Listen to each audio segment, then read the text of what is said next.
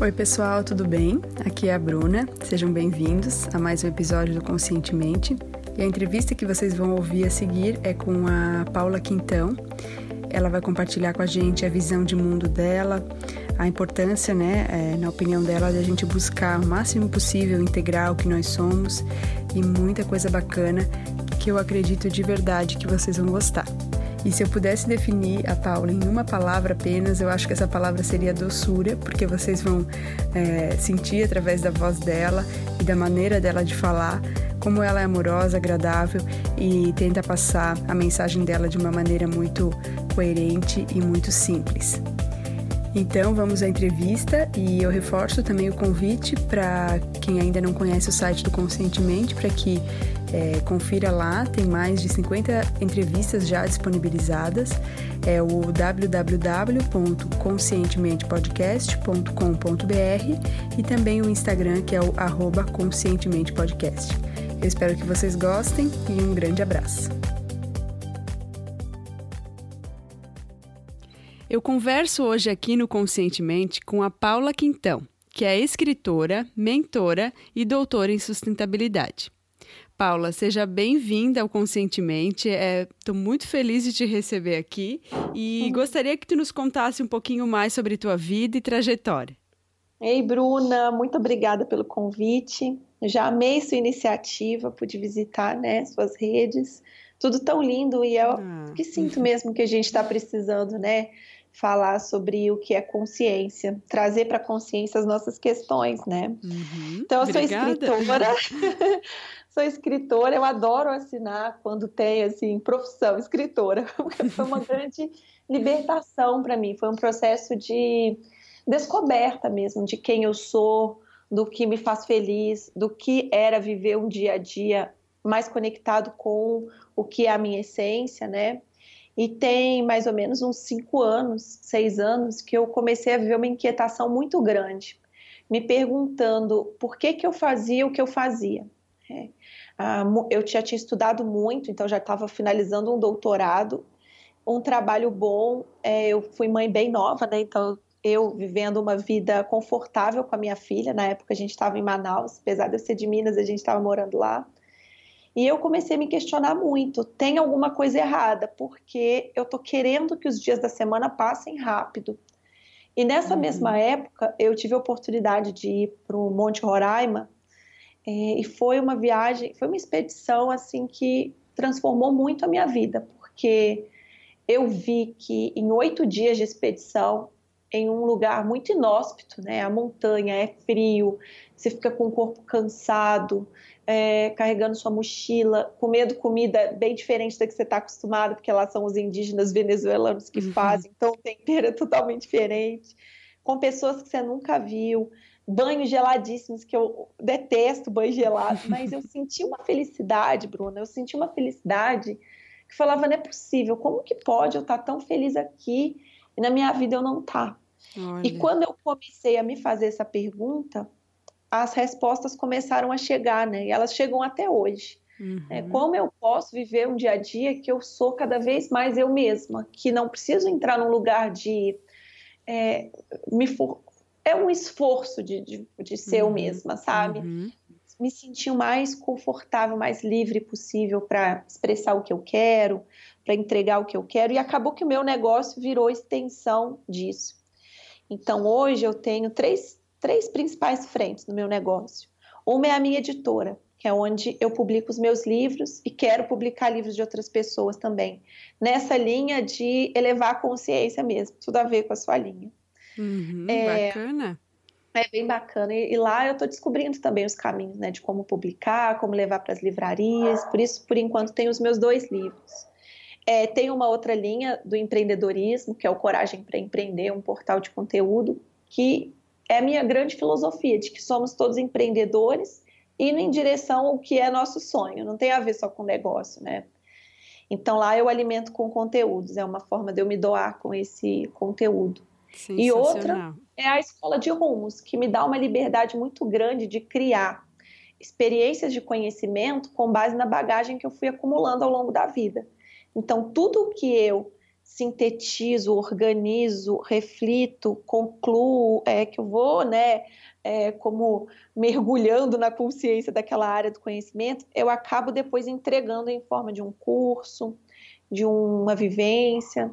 Então hoje está assim, meu trabalho está assim. Uau, que incrível, Paula. Te parabenizo muito e tenho certeza que esse Monte Roraima aí te, te trouxe muita resposta aí do que tu estava buscando. Sim, e é então, é, então a tua estrada com certeza é, tá muito linda aí de se caminhar, já teve com certeza muitos percalços, mas é, eu acho muito lindo assim quando acontece essa ressignificação, assim, né? De, de sair de um, de um lugar onde, né, aquele desconforto te moveu para um lugar onde Sim. tu pudesse levar isso adiante. Sim, eu costumo dizer que eu não desperdiço nenhuma dor, né? Porque se doeu, tem algum ponto de acupuntura. Pode olhar que não desperdiço. Eu vou olhar o que, que é. E aí eu acabo tendo as minhas respostas. Perfeito. E é isso aí mesmo que a gente deve fazer na vida, né? Onde, onde existe uma emoção é, chamando a nossa atenção, é porque ela realmente merece ser acolhida, né? Sim, sim. E, Isso aí. Então, Paula, eu gostaria de saber, é, para quem se interessa por autoconhecimento, qual uhum. é, na tua opinião, um passo fundamental para uhum. seguir nessa jornada? É, foi quando eu fui para o Monte Roraima que realmente assim eu dei um, um salto, né? No quanto eu comecei de fato a me trabalhar internamente. Eu sinto que não tem outro caminho para nossa realização, para a gente se sentir o mais feliz, o mais no nosso lugar possível do que autoconhecimento. Certo. Porque como que a gente vai se sentir encaixado no nosso lugar se a gente não sabe qual é o nosso lugar, né? Uhum. Então, todo o desconforto vem da gente estar fora do nosso lugar. Eu fui tendo essa percepção com a minha própria história. E quando eu comecei a fazer perguntas que antes eu achava que eu não ia encontrar resposta, que eram perguntas quase como se eu não pudesse fazer aquelas perguntas, eu comecei a perceber que as perguntas são as chaves.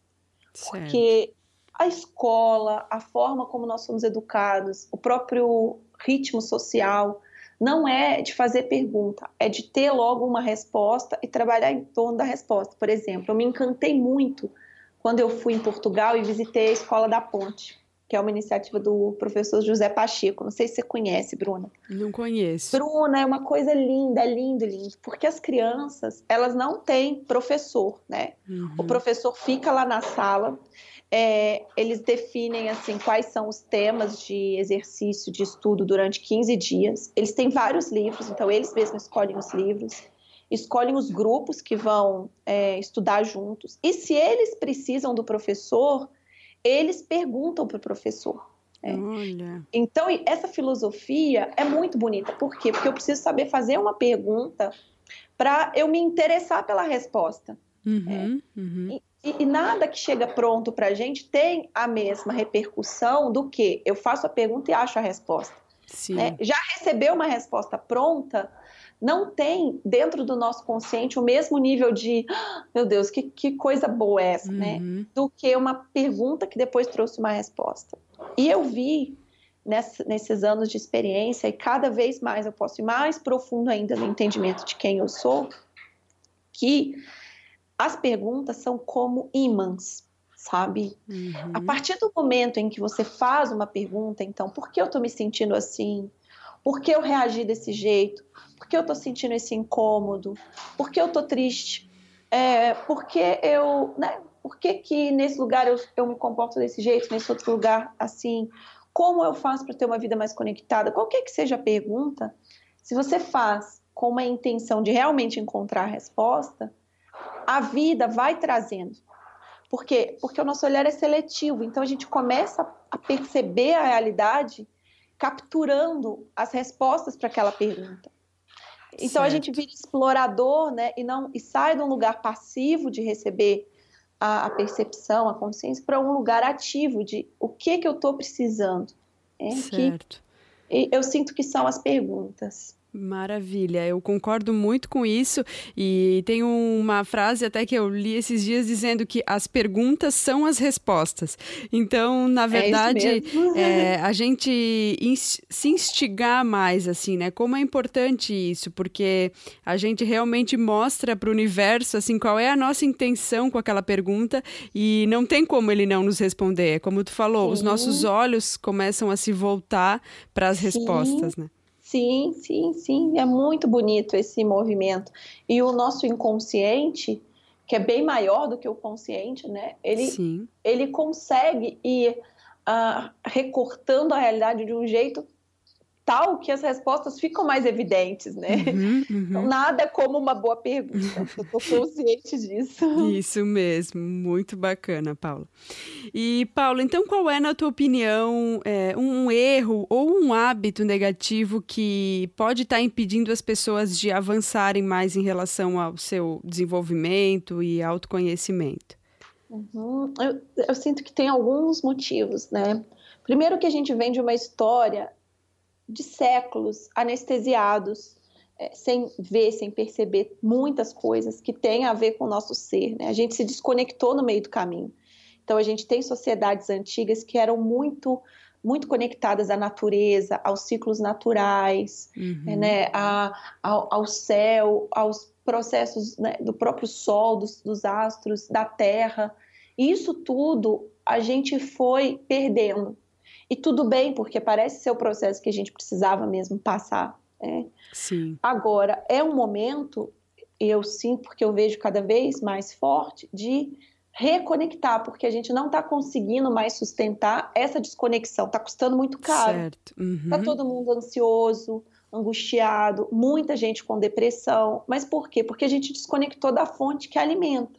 Certo. Então, eu vejo esse processo e sinto que é natural esse desconforto, porque graças a esse desconforto a gente vai começar a se perguntar, gente, não é possível. Não é uhum. para ser assim. Uhum. Tem alguma coisa errada. Sim. Quando a gente começa a perceber que tem alguma coisa errada, aí sim, né, que é uma pergunta, aí sim começa a abrir um processo de expansão. Você começa, ah, então peraí. Né? Então, se tem alguma coisa errada, que coisa errada é essa? Sobre os ciclos naturais, por exemplo há mais ou menos uns dois anos ou três anos, não sei exatamente, mas eu tive contato com um, não sei se você conhece, Bruno, chama Sincronário Maia. Não, não. É muito legal, porque ao invés dele contar o tempo pelo calendário que foi criado, o calendário ele foi criado com base nos calendas, uhum. que eram os livros de cobrança, né, daquelas sociedades Olha. antigas lá, tipo, eu não sei se é feudo, eu não sei, assim, historicamente, uhum, como uhum. chamavam aquelas comunidades mais assim ruralistas e iam lá os representantes do rei, do reinado, cobrar o dinheiro que aquela comunidade tinha que pagar tipo naquele mês, né? Sim. E eram chamados calendas. Então o tempo, em algum momento da nossa história, começou a ser medido com base no livro de pagamentos. Olha. imagina isso me arrepia. Eu falo, porque imagina que a gente começou a medir o tempo com base no livro de pagamentos. Nossa. E aí a gente começou de fato a associar tempo e dinheiro. Imagina Imagina a força que não tem a gente se reconectar com o tempo, que não é o tempo do calendário, mas o tempo do Sol, da Lua, dos astros, né, do planeta. Sim. E, então eu tive acesso a isso há uns dois anos e é assim. A nossa mente não entende. Não. Você tem que ficar ali cada dia aprendendo um pouquinho para ir começando a perceber que todo dia tem um jeito, não sei o que, do planeta saindo dessa lógica que, de certa maneira, nos capturou, né? E tudo Sim. bem, é, uhum. o nosso processo, não tem nenhum problema com ele. Mas é só perceber que tem alternativas, né? E a, a, nossa mente, ela, ela resolveu padronizar, né? Aquilo lá virou normal para ela. Ah, Mas é, eu adorei saber sobre o calendário, adorei saber a, a, a questão da palavra, da, da origem. Se você quiser, eu passo, pego uns links e aí você compartilha com o seu público. Claro, com certeza. E é bom mesmo a gente pensar nessa questão da natureza, da conexão com a natureza e sempre lembrar, né, de que na natureza nada acontece aos uhum. saltos. Então, é, precisa se respeitar o tempo. Então, quando eu li essa, essa frase, eu achei muito bonita porque a gente tá realmente nessa ânsia né, de, de que tudo seja rápido, de que tudo seja é. É, é, que tenha uma, uma constância, né, numa velocidade X, mas na verdade não existe isso. A gente precisa respeitar cada processo e ter mais, mais paciência. É, muita gente quer, quis encurtar, né? E aí é onde está a diferença da energia yin e yang o yin do feminino e o yang do masculino. A gente foi supervalorizando o yang, uhum. que é o dia, que é o trabalho executado, que é fazer, fazer, fazer, fazer. E a gente foi desvalorizando a energia yin, que é do foco, de fazer uma escolha entre mil possibilidades, focar naquela que você quer, do próprio escuro, da noite, né? Vê que a noite a gente acende luz à noite, né? Uhum, Quando a uhum. gente dorme, a gente fala, deixa eu dormir bem para ter um bom dia amanhã. Então, a uhum. noite é como se ela fosse a serviço do dia. Isso. Como se ela perdesse a vida própria. E sendo que é à noite que a gente ativa nossa criatividade, nossos sonhos, né? Sonhos mesmo de para onde eu estou indo, né? Para uhum. onde, o que, que me interessa nessa vida, quem sou eu? Que é como a, a, a noite, né? Muito bonita essa, essa percepção de que ela é como está dentro do da barriga da nossa mãe, é no escuro, né?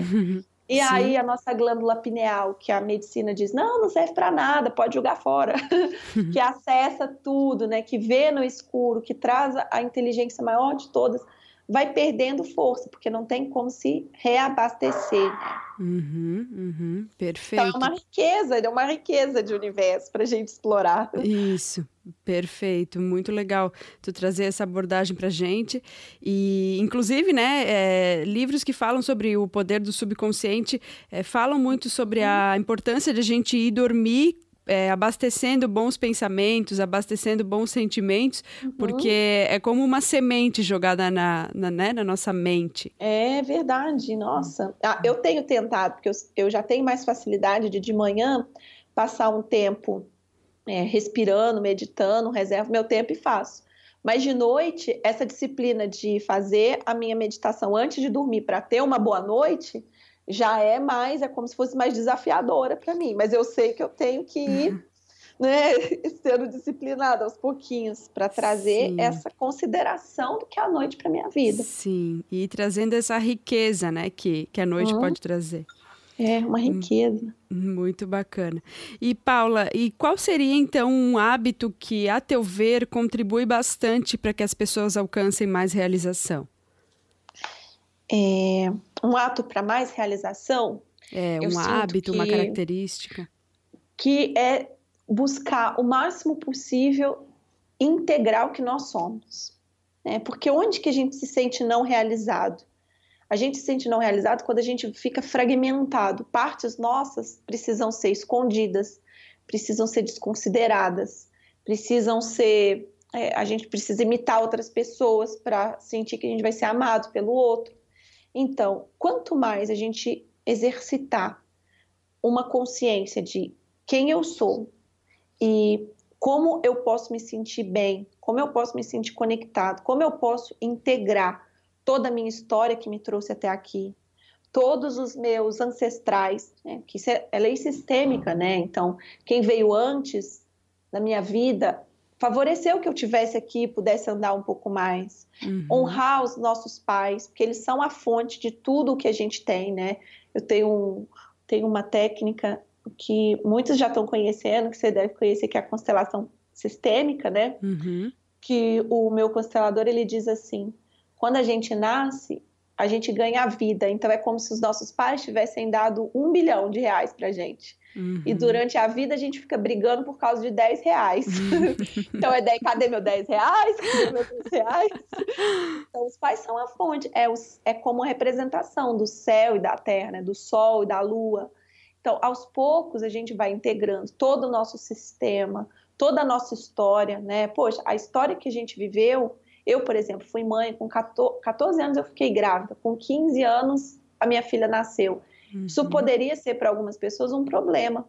Mas para mim foi o que fez a minha história ser exatamente o que ela é. Eu sou muito agradecida, né? Apesar de todas as dificuldades, uhum. graças a tudo que eu vivi, cada experiência, é que eu pude estar aqui onde eu estou. Então, integrar. Sinto que o maior caminho para nossa realização é estar o mais inteira possível. Perfeito, muito legal, Paulo. Muito legal a tua abordagem. E se tu pudesse contar pra gente qual foi o melhor conselho que tu recebeu na vida, a gente ia adorar saber. Ai, vamos lá, deixa eu ver um conselho. Tem um amigo de Caminho de Santiago que ele me ajudou muito. Meu inglês é muito ruim, o dele também é ruim, mas a gente se comunicava muito bem, um milagre. E eu tava me sentindo muito mal um dia de caminho de Santiago, foram 36 dias andando. Nossa. E lá pelo décimo dia eu comecei a sentir uma dor horrível, uma dor muito, muito, muito, muito ruim. Eu tava assim me arrastando, até as velhinhas passavam por mim, falava coragem. Falei, nossa, tô mal, muito mal. Aí veio esse senhor, ele é como assim uma águia, sabe? Ele parece aqueles homens Harley Davidson assim, ele é uma graça, o Fred. Uhum. Aí ele passou e falou: Então, você tá com dor, né? Eu falei: Tô, tô com muita dor, não sei o que é isso. Ele falou: Então, eu vou te ensinar é, quatro passos.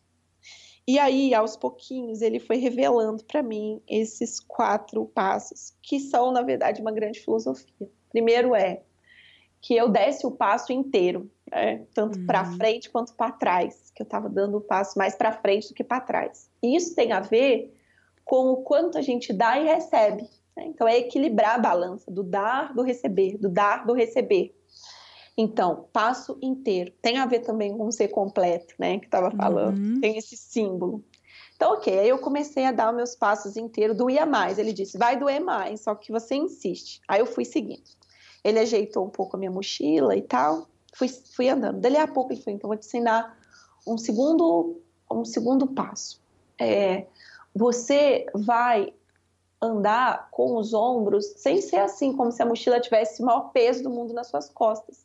Porque olha todo mundo como está andando, como se tivesse um peso nas costas, olhando para o chão, corcunda. Ele falou: a gente tem que jogar o ombro para trás e sentir, nossa, eu tô com o peito aberto para a vida. Eu já senti, meu Deus, que coisa linda isso, peito aberto para a vida. Eu já achei lindo. Aí fui andando, né, mais consciente da minha postura, o ombro mais para trás. E realmente a mochila de, de trilha, ela é grande, mas ela faz o peso no quadril, né? Não é no Sim. ombro. Uhum. E eu ando assim, meio, meio olhando para o chão, até mesmo quando eu não estou com mochila. Eu observo que eu estou meio carregando peso nas costas, né? Aí eu falei, tá, vou andar assim. Fui andando, andando ali a pouco. Ele, então, vou te ensinar o terceiro, terceiro passo.